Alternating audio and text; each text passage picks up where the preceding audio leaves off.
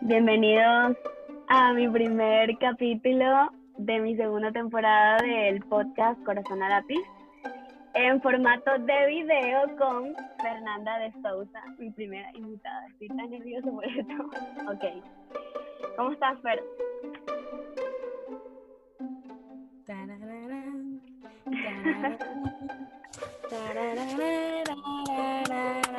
Gracias, Valen, por invitarme. Se escucha bien. ¿Cómo estás, Fer? Bien, bien. ¿Cómo estás tú? Chévere. Ok, vamos a empezar, vamos a empezar. Quiero que la gente conozca quién es Fernanda y por qué yo la admiro tanto y es la primera persona que decidí que iba a ser la primera entrevistada en mi podcast. Ok, Fernanda. Eh, la primerita, la primerita, la primerita pregunta que yo sé que todo el mundo siempre se hace es, ¿qué te hizo? Eh, porque tú tienes un libro, ¿cierto? Sí, lo saqué el 14 de febrero de este año, del 2020. Que se llama Todo va a estar bien, ¿correcto? ¿Qué fue lo que principalmente te hizo a ti escribir tu primer libro? Pues yo creo que el libro en realidad fue como una consecuencia de lo que a mí me gustaba hacer porque yo he venido escribiendo desde hace muchísimo tiempo. Yo desde muy pequeña ha sido un hobby que, que llevo conmigo, que guardo, no, no sé de dónde lo saqué, pero eh, es algo muy mío, es algo muy personal. Yo no veo a nadie en mi familia que, que sea igual. Quizá mi mamá en la manera de anotar las cosas en una agenda para que no se le olvide, pero de, de escribir realmente yo soy la única. Entonces, em, esto es súper mío, nadie más lo hace, nadie más lo tiene y yo desde pequeña siempre escribí, pero desde el 2015 para acá yo creé un blog, eh, el blog se llama sapiensexualsite.com, todavía está disponible, eh, escribo, ya no lo hago con tanta frecuencia porque obviamente me dedico a otras cosas, pero em, sigo trabajando con eso, es algo que me disfruto un montón, entonces la verdad no hay algo específico que, me haya dicho, tienes que escribir un libro o esta es mi meta de vida. Simplemente fue una consecuencia de algo que yo venía construyendo desde hace tiempo, inconscientemente, y que al final la gente fue como que, deberías escribir un libro, escribe súper bien. Y yo, bueno, ¿por qué no? Pero eh, el libro que terminé publicando no era el que yo quería sacar. Yo quería publicar, era uno, era una novela, pero era súper complicado. O sea, tenías que crear personajes, eh, tenías que darle eh, identidad a cada uno de esos personajes, tratar de que lo que había dicho una de esas personas en el primer capítulo no lo repitiera en el segundo o tuviera secuencia. Era súper, súper difícil para mí. Y para el momento en el que, en el que empecé, ya yo tenía otras cosas que hacer, o sea, me había recién mudado a Estados Unidos, estaba viviendo sola, tenía otras responsabilidades, entonces la cabeza no me daba. Dios mediante, ya pueda salir y bueno, cuando esté afuera te digo. ok, Fer, eh, yo sí creo que una de las primeras personas que leyó tu libro porque me llegó a mi casa y bueno, yo estoy por leerlo una segunda vez porque me fascinó, me sentí súper identificada con muchas historias que contaste ahí, etapas de la vida de uno enamorada, entonces bueno, de verdad que es lo máximo. ¿Dónde puede la gente conseguir tu libro? Mi libro está disponible en físico y en digital a través de Amazon. Eh, yo no lo hice con ninguna editorial, lo hice absolutamente sola, no tengo ningún respaldo, eh, no es como que puedan ir a una librería a conseguirlo. Sí tengo personas que me han escrito a mí personalmente y me dicen, ay, le quiero regalar tu libro a alguien específico, pero quiero que esté autografiado. Entonces yo se lo mando personalmente y me hacen la transferencia a mí.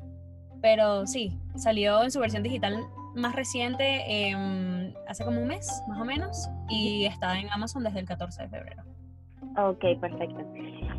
Bueno, Fer, eh, yo te quise hacer esta entrevista de una manera muy diferente porque hace poquito escuché en uno de los capítulos de tu podcast, porque también tiene un podcast la señora, que, que a ti no te gusta mucho hablar, o sea, que lo tuyo es la escritura, o sea, tú te expresas a través de las letras.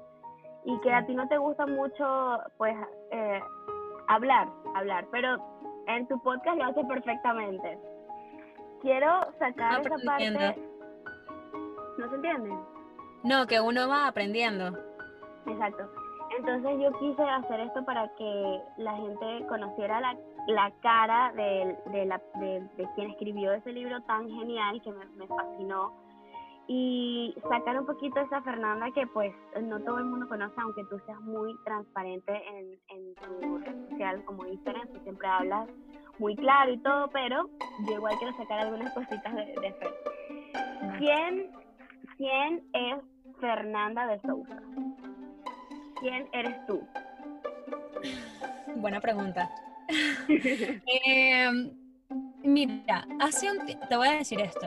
me parece que es una pregunta súper complicada porque eh, un amigo hace como dos años me dijo que a la gente no le gustaba los hacelo todo. O sea, así como hay los sabelo todos, a la gente no le gustaban los hacelo todo. Que son este tipo de personas que te dicen, eh, makeup artist, yo soy makeup artist, que yo, yo hago ejercicio, yo hago ejercicio. Necesito un, no sé, un coach motivacional, yo soy coach motivacional, ¿sabes? Como que a la gente no le gusta eso. Y yo como que, bueno, la verdad tienes razón porque eh, el tú querer dedicarte a tantas cosas te hace no ser bueno en ninguna. Pero no es mi caso. Yo sí considero que soy bueno, por lo menos en tres cosas en específico. A mí me gusta muchísimo escribir. Cuando digo que no soy buena hablando es porque no soy buena expresando mis sentimientos eh, verbalmente. Como que yo soy muy mala para decirle a mi pareja te quiero eh, o te amo, este tipo de cosas. Mi manera de mostrar amor es atendiéndolo. Eh, ok prestando atención, como que, no sé, preparándole la comida, limpiando la casa, eh, recordando lo que él me dijo que quería comer la semana pasada y resulta que... Sí, como actos de servicio. Exactamente. Ah, bueno, actos de servicio, exactamente. Esa es mi manera de, de, querer. Pero, este, mm, exacto, a mí me gusta mucho hablar dando mi punto de vista, ¿sabes? Como que esta ha sido mi experiencia y me considero buena en esto también. Entonces por eso le saco provecho. Pero eh, también considero que soy buena bailando, considero que soy buena en muchas otras áreas de mi vida. Yo creo que, nada, yo soy como un rompecabezas. De hecho, estaba escribiendo sobre eso estos días, que yo me considero un rompecabezas, porque yo soy un poquito de las personas que me rodeo, la música que escucho, los libros que leo, eh, no sé, la música que bailo, mis hobbies, yo soy un poquito de todo. Entonces, nada, me considero una persona absolutamente normal que tiene preferencias entre, no sé, las cosas que le gustan y las que no. Sí considero que soy este, bastante correcta en ciertas cosas, pero soy muy emocional por dentro. Como que a mí cualquier cosa... He intentado no tomármelo tan a pecho, eh, lo he practicado, es un trabajo constante de inteligencia emocional, pero le, he aprendido un montón, entonces ya las cosas no me afectan tanto. Por lo menos me hacen sentir mal, pero por lo menos ya no lloro. Claro, lo controlas más. Exacto. Algo, algo que mm, yo, yo hago esta pregunta porque en verdad yo quiero aprender a hacerlo yo, aunque lo he estado trabajando todo este tiempo. ¿Cómo se respeta Fernanda? ¿Cómo tú te respetas? a ti, o sea, tú como ser humano, cómo tú pones un límite a esas cosas que sabes que hasta aquí esto no, esto no me está gustando, esto no me está haciendo sentir bien, me estoy faltando el respeto. ¿Cuándo, en qué momento? Mira, yo creo que eh, mm, no siempre fue así, claramente, porque uno está como muy acostumbrado a decir que sí para no hacer sentir, sentir mal a los demás, sentir mal. Pero eh, llega un momento en el que tú tratas de poner límites siendo cortés, como que diciéndole, ay, no, gracias de verdad por la invitación, pero es que no quiero ir. Y hay personas que te, te dicen, pero dale, pero vamos, pero vamos, no sé qué. Y no queda otra que, que ser, pues, grosero y decirle, no me da la gana. Entonces, a veces es, yo me siento mal y es chimbísimo, pero después pido disculpas y le digo, discúlpame por haberte eh, tratado mal o por haberte contestado mal, pero es que te lo dije por las buenas y no entendiste. Entonces, quiero que sepas que de verdad no quiero ir. O quiero que sepas que no me gusta el comentario que estás haciendo. Eso es otra cosa. Por ejemplo, eh, cuando la gente solía hacer comentarios tontos, ya sea de mis hobbies, de la gente que yo quiero, de algo por el estilo, y mm, lo hacían como en tono de chiste, yo me reía como para, ah, sí, ¿sabes? Como para no prestarle mucha atención. Pero después, después exacto, pero después simplemente me quedaba seria. Así tal cual. Y la gente se queda como que, ay, era un chiste. Yo le digo, a mí no me da risa. No sé cuál es el chiste. Entonces, esas son formas de que uno eh, se respete, ¿sabes? De hacerle entender a la gente, mira, esto es un límite y para mí esto no tiene ninguna gracia. El que tú quieras faltarme, faltarme el respeto de esta manera para hacerte el gracioso, a mí no me, hace, no me da risa. Entonces, eh, es mi grupo de amigos, es mi círculo de amigos, y eso les va a hacer entender a ellos con qué se pueden jugar y con qué no. Aparte, eh, también me ha pasado el grupo a querer, ¿sabes? Tratar de ser cool o tratar de hacer comentarios súper fuera de lugar. Y es una manera de hacerlo entrar en razón y decir, mira, eres el nuevo, ubícate, porque esto no funciona así aquí. Claro. Y yo creo que es, más que todo eso, o sea, yo me respeto diciéndole a las personas qué es lo que no me gusta en el momento, mira, no estoy de acuerdo con eso, siempre siendo bastante cortés porque obviamente no me gusta que me traten mal y siento que es innecesario decirle a la gente estupideces o, o groserías para que ellos estén en su sitio. Cuando no queda de otra, lo hago, pero trato de nunca llegar a ese extremo tú no, o sea, eh, no eres el tipo de personas que acumula, acumula, acumula y después explota, sino que de una vez, de un principio, los puntos sobre las i. Mira, esto no me gusta, por favor, eh, mantente al margen. bueno, con, mis con mi pareja me pasa muchísimo eso, como que yo acumulo, acumulo, acumulo y después un día exploto y digo tal, tal, tal, tal, tal, porque de paso tengo muy buena memoria, entonces me acuerdo de todo. Pero eh, una vez, recuerdo que mi mamá una vez me dijo algo muy cierto que nunca se me va a olvidar y me dice, uno le acepta a la pareja lo que no estaría dispuesto a aceptarle a los amigos. Y es una realidad, porque, por ejemplo, yo puedo aceptar que de repente mi pareja me diga, ese peinado no te queda para nada bien, pero es mi pareja, es una persona con la que convivo y obviamente de cierta forma me importa la manera en la que él me ve. Y pues mm, la verdad no siempre tiene que ser tomado de una forma negativa. Es como que, mira, la verdad, ese peinado quizá no te favorece para la ocasión o este me parece que estás despelucada. hay más, confianza con tu pareja Hay más confianza. Entonces, pero eh, hay amistades que de repente por creer que tienen confianza eh, te, te, hacen comentarios como que pareces un espantapájaro, hija, vaya a arreglarse y tú como que mira, hay maneras de decir las cosas, ¿sabes? Pero sí, solía, solía ser así, solía acumular bastante y ya no, ya no, siento que no tengo por qué aguantarme faltas de respeto de ninguna persona, principalmente porque yo no le falto el respeto a nadie. Entonces, el que tú sepas lo que estás dispuesto a dar la gente a veces automáticamente sabe cómo tratarte también. Exacto. Porque obviamente sí, es, algo de lógica. Si tú ves que alguien es súper educado, que alguien todo el tiempo tiene buenos modales, es respetuoso, no sé qué, tú no vas a llegar a tratarlo a los golpes, ¿sabes? Por más que esa sea tu personalidad, tú vas a tratar de ser, hola, ¿cómo estás? Mira, eh, me funciona esto, necesito esto, me puedes ayudar con tal cosa. Uno nunca se le acerca a los golpes a una persona que tiene modales. Exacto. Fer, eh, entrando un poquito en lo que es tu libro, bueno, no, sé si esto es spoiler, pero a mí me hizo mucho ruido en tu libro, tú mencionas eh, una historia complicada en tu familia, tus papás. Eh, yo te lo pregunto porque yo vengo de, un matrimonio que todavía, todavía está con sus, mis papás todavía están juntos y viven juntos y bueno, a veces como perros y gatos, pero yo no sé lo que es eh, una familia disfuncional, porque esa es la palabra que tú utilizas cuando te refieres a eso. Este, cuéntame eso, o sea, ¿cómo Fernanda saca de, de esa situación que vivía, cómo tú sacas el significado de lo que es un amor eh, respetuoso y bonito, a pesar de que tú viviste en una casa con dos personas que, que vivían pues peleándose y discutiendo y nunca podían comer en la mesa y, todo ese problema, ¿no? La verdad es que, eh, mira, no sabría decirte qué exactamente me hizo a mí eh, ver la vida desde otra manera, desde algún punto de vista diferente. Yo honestamente creo que fueron los libros, a mí me gustan muchísimo las novelas románticas y me parecía rarísimo ver por qué mis papás se trataban de la forma en la que se trataban. O sea, desde que yo tengo uso de razón, el matrimonio de mis padres ha sido un desastre. Y antes, eh, para mí era como medio chimbo decirlo, porque yo tenía amistades, así como tú, que sus papás siguen juntos. Creo que nos quedamos congelados. Ahora sí, te veo. Ahora sí, ya. Ya, ahora sí, te acomodo. Ok, tú estás diciéndome. Te, te congelaste otra vez. ¿Qué le pasó?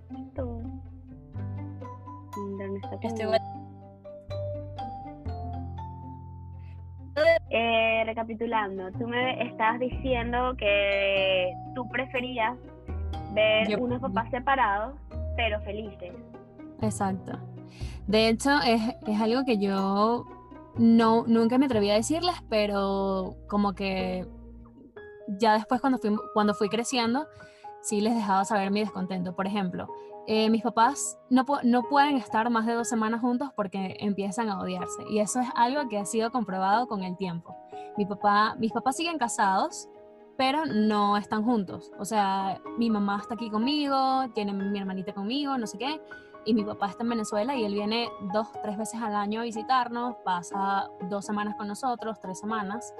Eh, pero ahorita, por el tema del coronavirus, obviamente se ha tenido que quedar más tiempo. Claro. Esto ha sido un desastre, Ay, o sea, hubo un, un choque de personalidades heavy en la casa y eh, yo me tuve que sentar con ellos y decirles, explicarles como que, mira, yo no sé realmente qué es lo que están haciendo ustedes porque yo pensé que nos estábamos llevando bien, que todos nos llevamos bien, pero nos llevamos bien de lejos. O sea, nosotros somos una familia disfuncional que no puede comer en la mesa sin que haya una discusión, que no podemos irnos de viaje juntos sin que haya una discusión. No hay manera de que nosotros podamos convivir en la misma casa sin, sin caernos a gritos como perros y gatos. Entonces no me gusta porque no es la vida que yo quiero. No, Claro. es, la que yo no es lo que yo quiero que mi hermana vea. Entonces, obviamente, ahorita es diferente porque eh, ya no hay el, el nivel de intensidad en las discusiones que había como cuando yo estaba pequeña. Eh, pero eran terribles, eran muy horribles y a mí me daba como cierta pena decirlo antes, pero ya no. Claro. Te cuenta que hay gente que vive en una burbuja, o sea, hay gente que dice, no, es que yo no me separo, no soporto a mi pareja, pero no me separo por mis hijos. Los hijos no queremos padres juntos, queremos padres felices. Y si la felicidad es separada, entonces bienvenida sea. Mi mamá tiene derecho a volver a enamorarse de una persona que compagine con ella y mi papá también. O sea, hay muchísimos, matrim- muchísimos matrimonios exitosos después de un divorcio que quizá traumático, pero eh, al final están todos bien y están todos felices. Y el mejor ejemplo que yo tengo es el de mi pareja en este momento. Sus papás Exacto, porque eso es lo que eso es lo que me crea a mí una duda porque es bien difícil crear un concepto de respeto y amor cuando tú vives en una casa así. Entonces conseguir a una pareja, tú casi siempre consigues una pareja muy parecido a lo que tú ves en tu casa. Sí, tal cual, tal cual. Y tú, vi- tú vives actualmente con tu pareja y tu, tu relación con él, me imagino que es todo lo contrario a lo que tú, porque eso era algo que tú rechazabas de Claro. primera. Eso Claro. Yo-. No, honestamente no sé qué fue lo que me hizo con exactitud tomar una, un pensamiento distinto desde niña. Pero, por ejemplo, para mí era muy sencillo ver qué era lo que yo no quería. Yo no quería que mi esposo me tratara mal y yo tampoco quería tener que estar, ¿sabes?, lanzándole zapatos o diciéndole vete de la casa. ¿Qué es eso? No, no me gusta para nada. Era algo que, que yo sabía que no quería. Entonces, no, a veces uno no sabe qué es lo que quiere, pero el saber qué es lo que no quieres te ayuda a tomar mejores Te decisiones. ayuda mejor. Wow, sí, Entonces, eso es este, totalmente cierto. Exacto, es verdad, pero eh, eso también viene, viene mucho con este, con este tema de los límites. Por ejemplo, el tú encontrarte con una persona que de repente minimice todo el esfuerzo que tú hagas, que este, te mire mal, que te insulte, que piense que el trabajo que tú estás haciendo no es el mejor trabajo del mundo o que tú no te estás esforzando lo suficiente, no me interesa, es mi trabajo, me estoy ganando dinero, yo también me canso, yo también tengo otras responsabilidades, entonces no entiendo por qué esa falta de tolerancia. Claro. Eh, pero em, nada, uno claramente va, sabes, como que teniendo mejor ojo y diciendo, esto es lo que quiero, esto no es lo que no quiero. Por ejemplo, yo sabía desde pequeña que yo no quería un novio que estuviese enrollado con las drogas, este, que tuviese malas amistades, que no fuese una persona inteligente, todo este tipo de cosas, pero mi primer novio terminó en problemas con drogas, era, fumaba cigarrillo, este, no hacía ningún tipo de deporte, o sea, era mi opuesto totalmente. Y nos llevábamos muy bien hasta que, bueno, crecimos y obviamente, ¿sabes? La, la adolescencia te hace tomar este, decisiones un poquito más importantes. Yo decidí que quería crecer, que quería hacer otras cosas y él decidió otras cosas en su vida y nos separamos. Pero duramos seis años y fue una relación muy bonita. Este, Wow, seis años. Sí, Wow. fue, fue muchísimo. Y luego, este, mi segunda relación fue fue más traumática, fue bastante complicada y ahí fue cuando yo entendí este tema de, de, los patrones de conducta, que a veces uno ni lo sabe, esto es algo totalmente inconsciente. Sí, porque lo haces en piloto automático, prácticamente. Exacto, exacto, pero nada, o sea, todo empezó muy bonito, eh, habían cosas que yo sabía de primera mano que no iba a aceptar. Por ejemplo, a mí ningún hombre me va a venir a faltar el respeto. Y lo, he visto de amistades cercanas que ellos se insultan como que si estuvieses hablando con la prostituta del prostíbulo más niche de la faz de la tierra. Y yo digo, lo siento, a mí no me vas a tratar así, porque yo no soy eso. Entonces, el que tú seas un inseguro, el que tú no sepas cómo tratar a una mujer, el que tú no sepas qué es lo que quieres decir y qué es lo que te molesta sin tú ser grosero, es tu problema, no es el mío. Yo no soy tu mamá para enseñarte modales. Claro. Entonces, eh, claro, uno por amor trata de tener un poquito más de paciencia, trata de, ¿sabes?, sobrellevar la marea, hablar de otras formas y decir, mira, esto no me gusta, esto sí me gusta, porque, bueno, el hombre es la mujer y la mujer es el hombre, y uno uno también puede ceder un poquito y enseñar a tu pareja a qué es lo que no te gusta y qué es lo que pueden mejorar. Pero si después de mil intentos fallidos eso no funciona, hermana, déjelo así porque eso no va a cambiar. Hermana. Fer, eh, ¿sufriste de depresión?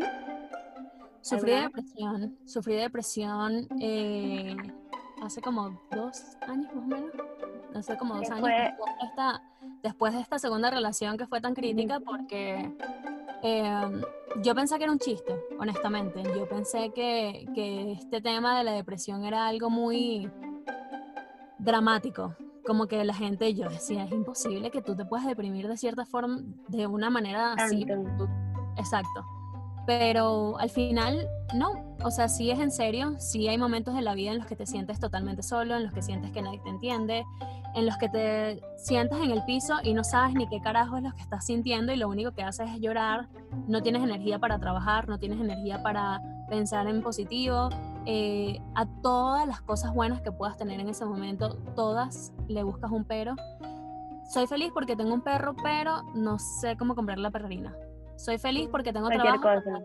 Exacto, pero el trabajo no me gusta. Y así sucesivamente con un montón de cosas. Entonces... ¿Qué fue, qué fue eh, lo que te salvó a ti de esa situación, de tu depresión?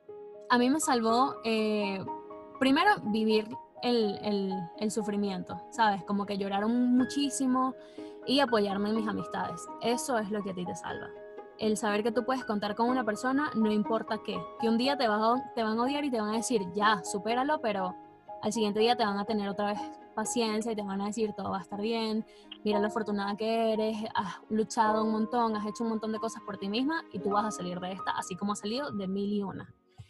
Entonces, eh, nada, eventualmente tú es un trabajo constante que tienes que decir, es verdad, soy afortunada porque sé trabajar, porque soy una persona que le echa pichón a todo, porque yo he amado antes y volveré a amar. Eh, valgo muchísimo porque soy una mujer inteligente, porque me valgo por mí misma, porque no dependo de nadie. ¿Sabes? Como empezar a echarte piropos poquito a poco, poquito a poco, poquito a poco, y después tu autoestima va a ir, ¿sabes? Sanando, vas a estar arriba otra vez y te vas a dar cuenta que es lo que no quieres volver a repetir. Entonces, por ejemplo, después de ese, de ese episodio de, tan deprimente en mi vida, yo supe que yo no podía darme el lujo de volver a caer de esa manera. Es difícil eh, salir de una situación así cuando estás solo. Entonces yo tuve la fortuna de tener amigas que de verdad estaban conmigo a capa y espada, pero hay personas que no tienen esa virtud. Entonces me parece que tuve demasiada, demasiada suerte porque yo me vine aquí sola, yo no tenía familia, este, y bueno, obviamente caí en depresión fue después de que yo me separé de esta persona porque yo creía que nada, que me iba a casar, que iba a casar, hijos. Todo, exacto. Y de repente de la noche a la mañana darte cuenta que no tienes nada de eso, mm, pega muchísimo, pega bastante. y que cuando vas a volver a enamorarte. Y cuando se va esa persona, tú te quedas, o sea, como tú no tienes nada construido, pues tú te quedas en nada, en cero. Y tienes que volver a empezar. Y ahí es donde caes en la depresión. Te tengo una pregunta más o menos difícil. ¿Qué piensas eh, de la muerte? ¿O tienes miedo a la muerte? Porque tú eres, eh, o sea, deportes extremos, E incluso en, tu, en tu podcast creo que mencionas que has tenido tu vida en un hilo muchas veces sí. por estar inventando. Entonces quiero saber, ¿Fernando le tiene miedo a la muerte? Eh, hay, un, hay una frase que se ha vuelto como muy popular que dice, el que tenga miedo a morir, que no nazca. Pero la verdad me la tomo bastante en serio, o sea, no, no, no pienso en ella con frecuencia. Siento que todos nos vamos a morir algún día. No es como que, wow, no le tengo miedo en absoluto, pero mm, quiero disfrutar mi vida, ¿me entiendes? Y si disfrutar mi vida es que se me presente la oportunidad de lanzarme de paracaídas otra vez, lo voy a volver a hacer. Si tengo que volver a, cruzar un río, pues no sé si lo volvería a hacer porque de pan esa vez casi sí me muero, pero eh, lo haría de otra forma, ¿me entiendes? No sé, estaría más preparada para volver a hacerlo. Claro. Pero no, honestamente no pienso en eso con frecuencia y no, no me mata, no. Em, hay una parte eh, en tu libro que tú mencionas que tu valor favorito es la lealtad, cosa que comparto mucho esa opinión porque para mí eh, algo que tiene una persona con lo único que se queda cuando ya no hay nada o cuando te vas de este mundo es tu palabra, lo que tú dijiste y lo que tú fuiste y tu lealtad hacia tus sueños y a, las personas que tú quieres. Porque dices que ese es tu, o sea, tu valor principal. Em, en mi libro yo digo que llevo la lealtad como bandera porque este, lo he vivido de primera mano. O sea, he pasado por situaciones en las que amistades que han comido en mi casa, han dormido en mi cama, les he dado toda la confianza del mundo, al final terminan dándome la espalda, terminan traicionándome, eh, terminan involucradas con mi pareja emocional de ese momento, eh, empiezan, no sé, quizá por envidia o por, por inocencia, no sé, por dejarse llevar, por mil razones empiezan a decir cosas que no son. Empiezan hasta a contar secretos que tú le confiaste en un momento. A confiar, eh, empiezan a hablar cosas tan personales que, que no tiene sentido. ¿Para qué tú vas a decir esas cosas de alguien que, que te los confió en el momento? Entonces, eh, para mí es importante rodearme de personas que sean leales a ellos y a mí. Yo no ando con amigos, por ejemplo, puedo andar con una persona que no me inspire confianza, pero no va a estar, no va a estar cerca o no va a estar dentro de mi círculo de amigos frecuentes. Eh, personas con las que yo, eh, no sé, tengo un problema y vaya a llamar, o personas eh, en las que yo pueda invitar a mi casa a comer. ese tipo de cosas, ese tipo de personas que no me inspire confianza no, no van a estar cerca de mí. Pero em, yo pienso que a medida que tú vas creciendo es muy difícil encontrar personas leales. Entonces tienes que ser demasiado afortunado de crear una amistad tan fuerte de esa manera. Exacto. Entonces, eh, cuando yo estaba pequeña, en mi etapa de colegio, yo tuve amistades hermosas, o sea, que hasta el día de hoy somos hermanos, de hecho después de esto nos vamos a reunir todos en una llamada, pero eh, son amigos a los que tú les confías cualquier cosa y ellos no van a decir ni una palabra. Eh, tú les puedes decir lo que sea, lo que sea, lo que sea, lo que sea. Mira, estoy embarazada, mira, tuve un aborto, mira, eh, mis papás se pelearon y casi se matan, mira, le monté cacho a mi pareja, mira, ya no soporto estar con esta persona y ellos no van a decir absolutamente nada. Entonces, eh, eso es para mí lealtad. El saber que por más que yo te haya presentado a mi pareja, por más que yo te haya abierto las puertas de, de mi intimidad, tú me vas a sacar a mí y a lo que yo te dije, ¿sabes? Porque yo, yo te pude haber dicho hoy que no soporto a mi pareja y que no quiero verla más nunca en la vida. Pero una semana después, quizás nos arreglamos y todo va a estar bien y yo no quiero que tú vayas a decirle, mira, ¿sabes que esta chama dijo que no te quería ver más nunca en su vida? No tiene sentido. Entonces, em, con ellos son las únicas personas que yo mantengo una amistad tan fuerte que hasta el sol de hoy seguimos hablando como si fuésemos hermanos de toda la vida pero eh, no, me no me pasó con amigos en la universidad, no me pasó con amistades del trabajo, no me pasó con eh, personas que pude haber conocido en modelaje, nadie, o sea, no importa. La gente... Son tus amistades que tú creaste en tu infancia, que tú todavía eh, las mantienes y ese es, es tu círculo de amistad más confiable. Exactamente, exactamente. Tengo otras pero ha sido, o sea, con el tiempo es que la amistad se ha vuelto más fuerte, ¿entiendes? Porque hemos vivido momentos difíciles y de repente te han echado una mano. Por ejemplo, un momento de, de lealtad tan grande para mí fue cuando yo estuve en peligro literalmente de muerte, que yo no sabía ni qué iba a hacer con mi vida. Si yo nadaba, la corriente me iba a llevar. Una persona a la que yo no le tenía tanta confianza porque me parecía que era súper fake, fue la que más me ayudó. O sea, fue el que me, me buscó la, el palo para sacarme del río, porque literal yo me estaba ahogando. Y a raíz de eso nosotros nos hicimos más cercanos, compartimos historia de nuestra vida y teníamos muchas cosas en común. Entonces, eh, la forma, o sea, la razón por la que él no me daba tanta confianza es porque tenía una, como una pared encima que no dejaba que las personas eh, penetraran, ¿entiendes? Como que era súper echón, este, y no sé, hacía comentarios ridiculísimos. Y yo como que no, vale, este pana no... y te salvó la vida. Y me terminó salvando la vida. y después los mejores amigos del mundo. sí, tal cual. Y hasta el sol de hoy todavía hablamos. Wow. Fer, ¿cuáles son eh, tus herramientas emocionales para que tú logres el amor propio? O sea, tu amor propio. Yo siempre me he hecho y parece ridiculísimo, pero... Este tú vas caminando y tú, yo soy el rolo de Jeva, o estás en el espejo y... Tal cual. vale, yo, mira este pelo, así. Exacto, tal cual. De hecho, entre mis amigas nosotros tenemos un dicho que dice, mami, la que es linda es linda. en serio, porque... Sí, me da risa porque yo te digo, antes de conectarnos, te digo, Fer, ponte linda, y tú me, yo soy linda.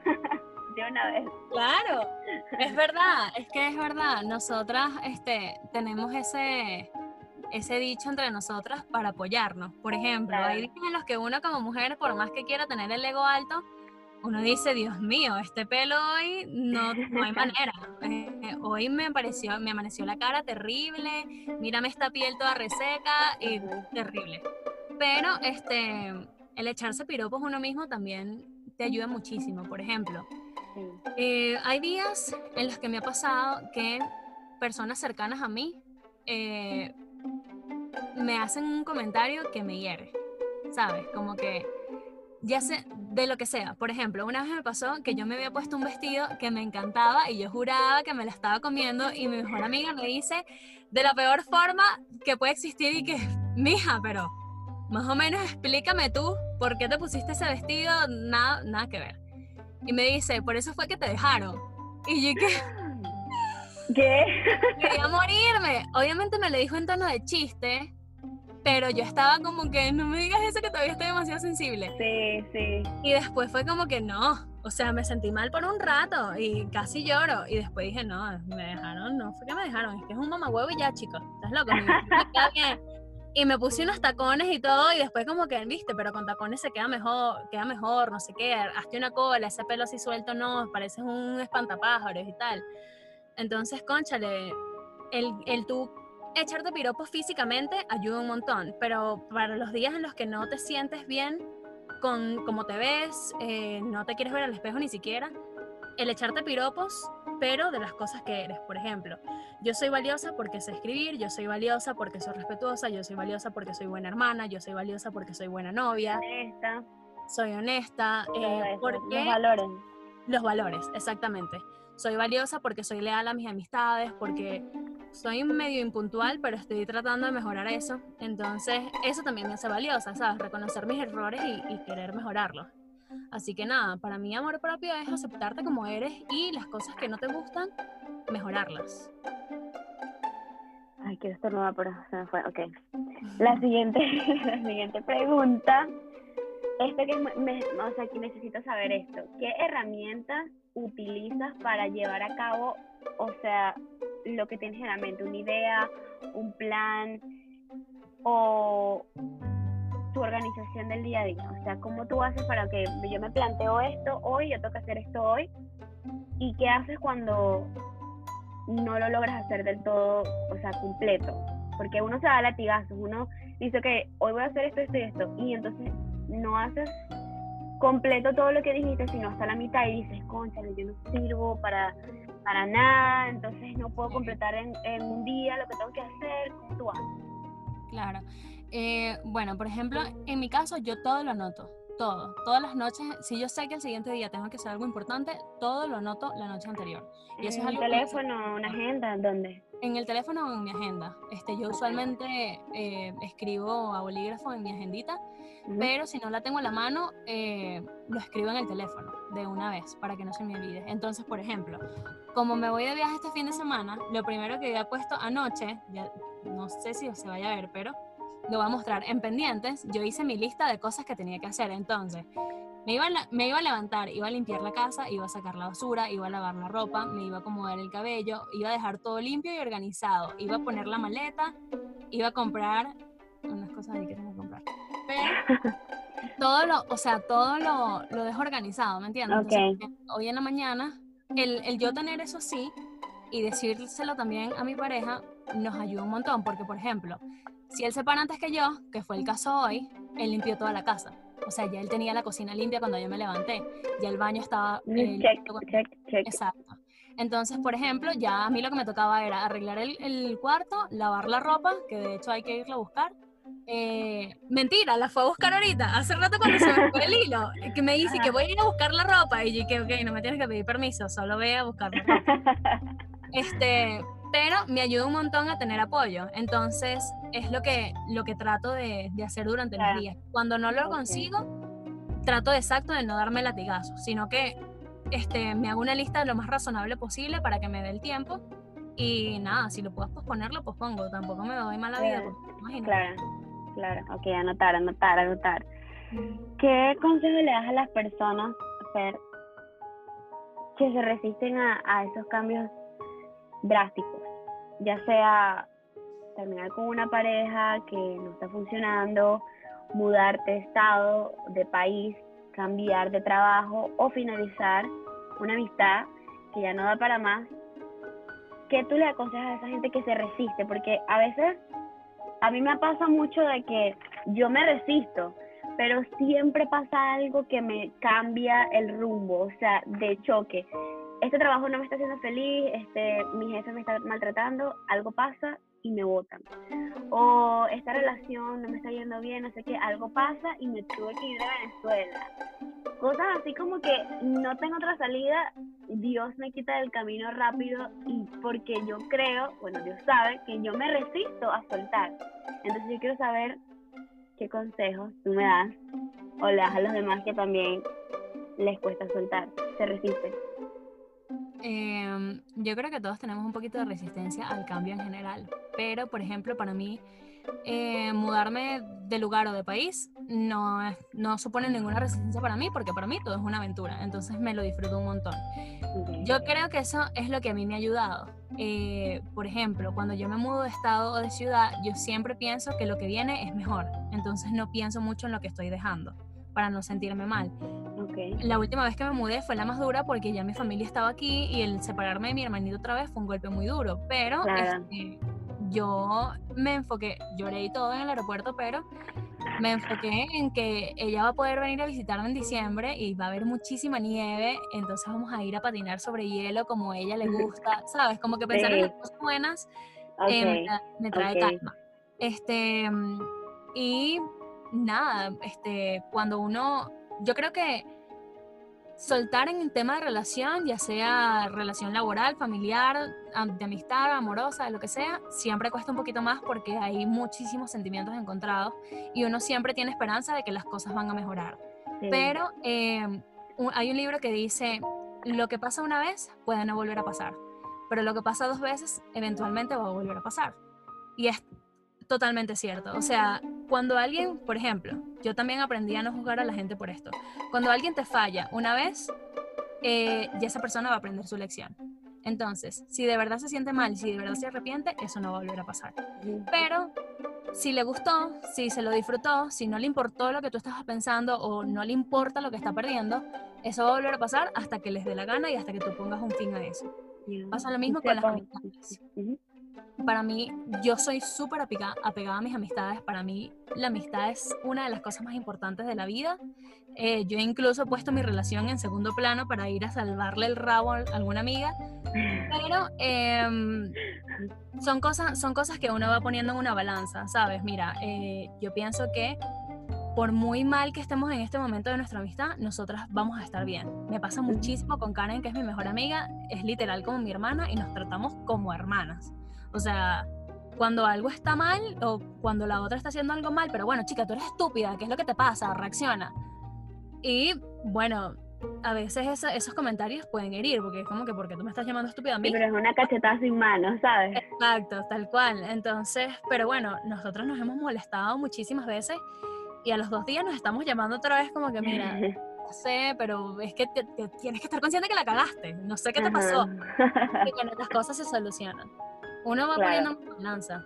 Las amistades que tú crees que de verdad te están trayendo cosas, cosas buenas para tu vida eh, y que no están nada más en chismerríos, hablando mal de ti, deseándote cosas malas, eh, esas son las que no quieres en tu vida. Sino como que, bueno, obviamente las que te apoyan, las que te quieren, las que por una vez que te tratan mal no quiere decir que de aquí a un mes van a empezar a hablar pestes de ti, sino que las cosas se van a arreglar.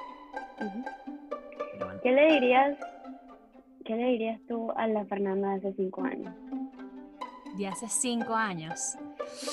Hace cinco años, hace cinco años estaba yo este, buscando la manera de mudarme, de salir de Venezuela. Le hubiese dicho no sé, no sé qué le hubiese dicho, le hubiese dicho que cool. Le dicho, todo va a estar bien. Claro, obviamente, todo va a estar bien, pero no sé, la verdad, hace cinco años mi vida estaba como, estaba bien, estaba muy bien, estaba en Venezuela, estaba haciendo modelaje, estaba en el Miscarabobo, eh, estaba disfrutándome, estaba viviendo mi mejor momento, honestamente. Si le hubiese dicho como que, mira, esa relacioncita no va a durar mucho, así que...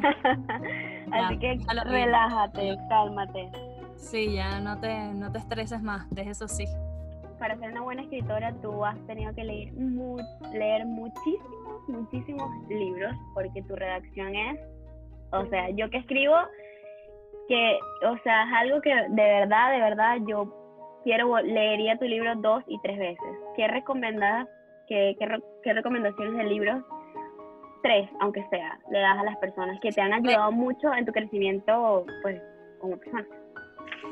Eh, tres, tres, tres. A ver, ¿Te acuerdas de, un nombre? ¿Tres o, bueno, los, que quieras? Yo creo que los libros en realidad eh, van a ser buenos dependiendo de la etapa de tu vida en la que estés. Por ejemplo, yo no soy... Eh, a mí me encantan muchísimo las novelas, a mí me, soy súper fan de los poemarios, todo este tipo de cosas, pero eh, nunca había sido fan de libros como de, autoayuda, ni de, economía, ni nada de esas cosas, hasta que lo necesité. Por ejemplo, cuando tú estás tratando de salir de una relación y no sabes ni qué carajo es lo que estás haciendo, no sabes si eso es rutina, no sabes si eso es amor de verdad, no sabes si es lástima, amar o depender de Walter Rizzo. No hay pele. Si usted pero no sabe qué es lo que hacer con su vida, amiga, busca otra forma porque no hay manera. Este, a mí me gustó bastante. Eh, libro, un libro que yo releería muchísimas veces. Es una novela, se llama Amor a cuatro estaciones, es de una Portal, venezolana. Y me gustó muchísimo porque es súper real. Es una historia real, de amor. Es una pareja, voy a hacer spoiler. Es una pareja, tienen años de vida juntos, eh, pero resulta que al final la chama eh, le empieza a gustar otro tipo, que le, empieza, le, empieza, a echar los perros, todo este tipo de cosas, bla, bla, bla. Y bueno, chévere. Ellos se, se envuelven, tienen un juju, todo este tipo de cosas, pero al final la chama le dice al tipo, mira, tú me gustas, me caes muy bien, la pasamos muy bien juntos, pero es que yo no voy a dejar a mi novio por ti. O sea, él es mi hogar, él es mi familia, ah. y él es lo que yo toda la vida he querido. Entonces, tú dices como que, wow, fue un golpe muy duro por todas las cosas, por toda la trama, que está muy buena. Pero eh, yo al principio yo dije, ¿qué le pasa a Charlotte? ¿Por qué le hizo eso a Chris? sufriéndola. Pero después entendí que todos hemos sido Charlotte, que todos hemos sido Fabio, que es el novio de Charlotte de toda su vida, y que todos hemos sido Chris. Entonces, todo depende de la perspectiva que tú tengas. Te ayuda a sanar muchísimo, te ayuda a entender los motivos de las otras personas. Yo después entendí por qué Charlotte terminó escogiendo a su novio toda la vida y no un recién llegado. Eh, y bueno, qué chévere que ellos pues lo lograron, porque es una historia de la vida real. De paso, eh, tuve el placer de, de, saber quiénes eran los personajes y Fabio también le perdonó, se enteró, le perdonó y se casaron. Wow. Así buenísimo, que yo diga ah, que otro libro puede ayudar un montón. Eh, no sé, hay muchos. Eh, el que se te venga primero a la mente. No va a estar bien el mío. Eh, no, está, está bueno, está lindo. A mí me parece que de verdad hablo de muchísimas cosas. A la gente que está pasando por una ruptura o que ya la pasó, le va a, ser, le va a servir muchísimo. Uno cuando, la, cuando me regalaron el libro, yo estaba pasando por una ruptura y, o sea, no tienes idea lo que me ayudó. O sea, es que el libro te hace remover todas las emociones, partes que te hacen eh, sentirte con rabia, partes que te hacen sentirte triste y otras muy enamorada. Entonces yo estaba leyendo, yo, le, yo estaba leyendo ese libro y me lo estaba comiendo porque es tan bueno que tú no puedes parar de leerlo. Entonces yo, yo soy salvavidas y yo cuando no había gente en la, en la piscina, yo, ok, voy a leer el libro. Entonces me comía, literal, me pude comer como seis, siete páginas muy rápido. O sea, y, y, decía, y decía, no quiero que este libro se acabe, voy a ir más despacito. Sí, es muy bueno. Te voy a hacer dos últimas preguntas porque para finalizar. Con todo esto que está pasando, que el planeta se detuvo, eh, no en su totalidad, pero sí la gran mayoría se detuvo. ¿Qué tiene Fernanda o qué tuvo Fernanda para aportar a la, a la sociedad, a las personas de su alrededor? Porque tú te quedaste sin trabajo también eh, tu trabajo eh, en, el hotel, ¿no? Sí, en el resort. Entonces, tú, ajá, ¿cuál era tu aporte a tu granito a las personas? Mira, eh, yo traté de ayudar a todas las personas que pude. Por ejemplo, había muchísimas personas que también estaban queriendo escribir, publicar libros y yo a todos les he respondido totalmente gratis. No les he dado ni un solo, no les he quitado ni un solo dólar incluyéndote que me dijiste como que, ay, quiero hacer un podcast, no sé qué tal, con todo el amor y toda la disposición del mundo. así como... Para que sepan, o sea, Fernanda fue, yo vi que tenía un podcast y yo, porque a mí me gusta también escribir, y yo, Fernanda, por favor, este, ¿cómo hago un podcast? Eh, esto, esto y aquello, o sea, eres, o sea, eso es lo que me encanta de ti, que tienes conocimientos y los compartes. Y las personas a veces tienen el conocimiento y son egoístas, como que, ay, quiero que esa persona haga lo mismo que yo. sí. ¿Sabes? No, a mí no me importa. Yo siento que aquí hay espacio para todo el mundo, que todo el mundo puede ser exitoso, que todo el mundo puede hacer las cosas bien y no, me, no me molesta, ¿me entiendes? Si puedo eh, aportarle conocimiento a alguien que de repente esa persona más adelante me ayude a mí, para mí eso es ganancia. Eh, pero bueno, le, esa es una, les ha ayudado muchísimo a la gente con conocimiento. Cómo puedes escribir tu libro, cómo puedes sacar tu podcast, este, qué cosas puedes hacer para mejorar. Eh, hay muchísima gente que también me ha escrito por temas de desespero, ¿sabes? Como de ansiedad que les dan y dicen, no sé qué hacer, tú todo el tiempo siento que andas como con una paz, todo este tipo de cosas. Y yo... La gente no sabe. No siento que, no siento que me he desesperado, gracias a Dios. Eh, también estoy, bueno, tú, tú, lo sabes también, yo estoy trabajando con Monad, estoy haciendo Monad desde mi casa, a mí me encanta, eh, tengo literal estoy en, el supermercado y de repente alguien me llama y yo le atiendo con todo el cariño del mundo, las guío, las entreno, les digo qué pueden hacer, qué no. He pasado cuatro días seguidos hablando con una muchacha de mi equipo que me dice, me da muchísima pena hablar con la gente, pero es que esto de verdad me gusta, entonces quiero que me digas. Y he tratado de darle, de echarle pichón. Mucha paciencia, claro. Exacto, y ya ha tenido varios clientes ti que le han sido muy, muy buenos. Entonces, nada, mi aporte, mi aporte es básicamente eso, darle la oportunidad a la gente de que puedan surgir. Por ejemplo, yo a todas mis amigas, a todas las personas que están embarazadas, que están en casa, que no tienen absolutamente nada que hacer, les ofrezco la oportunidad de negocio. No tanto porque me vaya a beneficiar a mí, sino porque yo sé que las estoy, beneficiando a ellas. Entonces, em, hay muchas que son veganas, hay muchas que son alérgicas a un montón de cosas y yo les digo, mira, esto te va, te va a funcionar.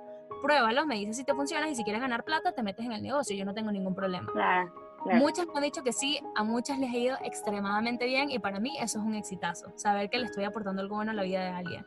Entonces, em, nada, esos son mis granitos, aportar conocimiento, aportar una oportunidad de negocio y transmitir la calma que yo pueda tener, ¿sabes? Cuando me siento mal, muy importante. a nadie.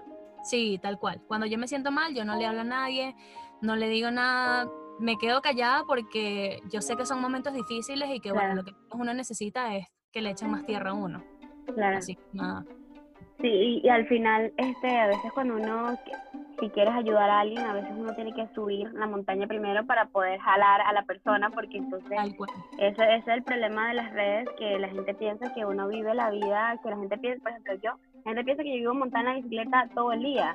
Y no, yo trabajo en una heladería picando fresa toda la mañana y uno muestra lo que uno, o sea, lo que uno quiere mostrar, ¿me entiendes? Una amiga, mira, una amiga me dijo hace poco que, ay, odio las redes sociales, odio Instagram, porque es que todo es fake. La gente eh, solamente publica sus viajes, sus momentos felices y no sé qué. Por lo menos, yo me casé no sé cuándo y gasté no sé cuánto dinero, no sé qué. Y yo, bueno, mi reina, pero es que ya va. En mis tiempos, cuando yo iba a casa de alguien, a mí me mostraban, me sacaban un álbum de fotos. El álbum. Mira, fui, este, en este viaje fue una maceta de viaje que me tiré Aruba, Margarita, en Mérida, Punto Fijo, no sé qué. A mí nadie me dijo, este viaje a Margarita la pasé súper bien, compré una bola de queso, pero después mi tarjeta de crédito estaba muriendo que yo caí en depresión por tres meses seguidas. Nadie te dice esas cosas. Solamente tú tienes que estar consciente de que, o sea, de, bueno, mira, a mí sí me parece que esta gente está viviendo o no. Pregúntale. Si son amigos tuyos, pregúntale. La gente también dice, no, es que tú tienes una vida de ensueño, tú te la pasas viajando. Sí, mi rey, yo me la paso viajando. Pero yo también ahorro un montón para viajar. Este fin de semana, por ejemplo, me voy a, me voy a California.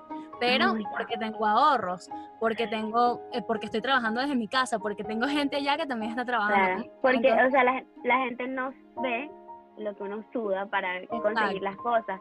Y otra cosa... Y los beneficios que uno puede tener. De propagar la calma, porque sabes que la gente angustia, angustia, angustia. Yo fijé un límite con esa gente porque eh, de verdad yo soy una persona que sufre ansiedad y yo tengo mucho tiempo que no sufro ansiedad y no puedo permitir que nadie, absolutamente nadie, me quite esa calma. Entonces, si no vas a aportar calma, entonces no aportes angustia porque somos muchos en este barco y no, no se puede hundir, ¿me entiendes? Claro, tal cual, tal cual. Yo creo que uno tiene que, eh, mira, yo escucho un podcast muy bueno también que se llama Desde el avión. Es una, lo, hace una pareja, muy bueno. ¿Desde el eh, avión? desde el avión, sí. Y es en español, es súper chévere y también te da muchísimos tips eh, como de crecimiento, de autoestima, de cómo alcanzar el éxito, de qué significa el éxito para ti, todo este tipo de cosas. Y, por ejemplo, hay un episodio en el que los chamos están hablando y dicen que mucha gente cree que ellos tienen la vida soñada, pero no se dan cuenta de los beneficios que uno tiene. Como por ejemplo, en mi caso, la gente dice que yo me la paso viajando, pero yo soy un as para conseguir pasajes baratos. O sea, yo la última vez viajé en primera clase y pagué 300 dólares por viajar en primera clase. Una persona tenaz. O sea, busca, busca, busca hasta que te consigues la, la oportunidad. Siempre, siempre tengo muchísimos tips para eso. Em, trato de ahorrar lo más, la mayor cantidad de dinero posible. Antes no cocinaba en mi casa, ahora cocino en mi casa porque es más saludable, es más económico, el dinero me rinde más, la comida me rinde más y es para más personas, entonces me siento mejor por todos lados. Eh, el resort para el que trabajo eh, nos da descuento a nosotros en otros resorts. Entonces, es como que... es un súper beneficio. Es un súper claro.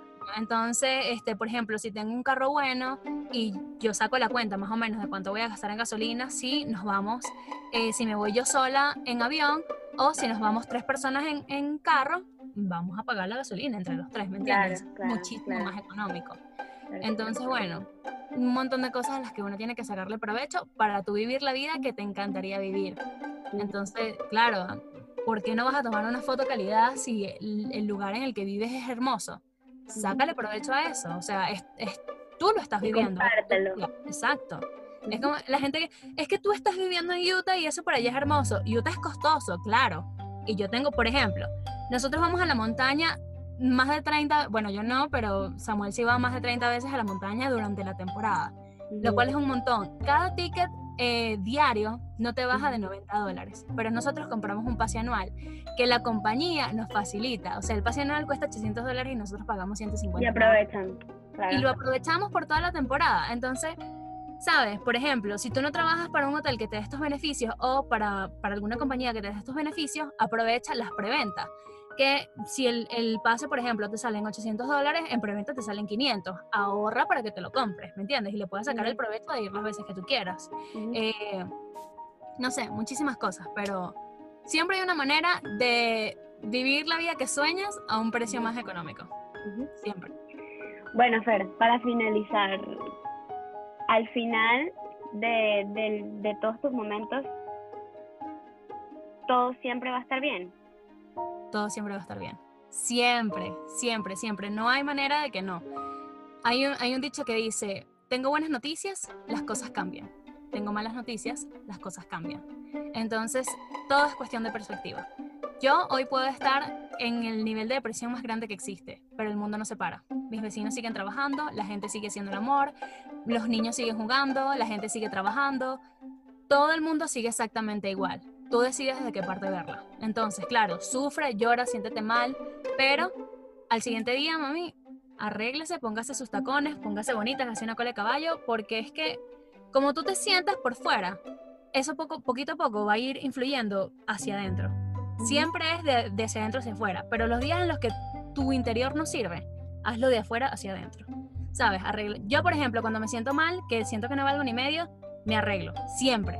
Me arreglo las uñas, me arreglo el cabello, me maquillo, eh, hago videos, trato de bailar, cocinar, de sentirme útil. Porque cuando me siento útil, me siento mejor. Entonces, si me siento útil, me siento mejor y, y puedo ayudar a alguien más, ya eso para mí es ganancia. Ok, bueno, ya sabemos todos que todo va a estar bien. Ok, todo va a estar bien. Siempre. Entonces, Fer, tu libro se consigue por Amazon, se llama Todo va a estar bien, está digital y lo pueden tener en físico. Y tienes un podcast que se llama Se llama Reminder, como recordatorio en inglés. Reminder Podcast. Ok. Disponible en Anchor, Spotify, Apple Podcasts, eh, Google Podcasts y como dos más que no me acuerdo ahorita cómo se llaman. Todavía estoy esperando que me hablen en Apple Podcast, chicas, todavía no me abren. Ahorita, Bueno, ahorita. Fer, ya. Me encantó hablar contigo, de verdad, eres una gran persona, te admiro mucho, eh, porque somos contemporáneas y me parece que has logrado cosas muy importantes y más que eso, ayudas a muchas personas. O sea, tú ti- tienes conciencia de eso, yo sé, ayudas a muchas personas y no te cansas y eres hermosa. Gracias de verdad por aceptar mi entrevista. No, gracias a ti por invitarme. De hecho, cuando quiera. Te mando un abrazo, Valen, que estés súper. Cuídate. Bueno, espero que lo hayan disfrutado. Gracias.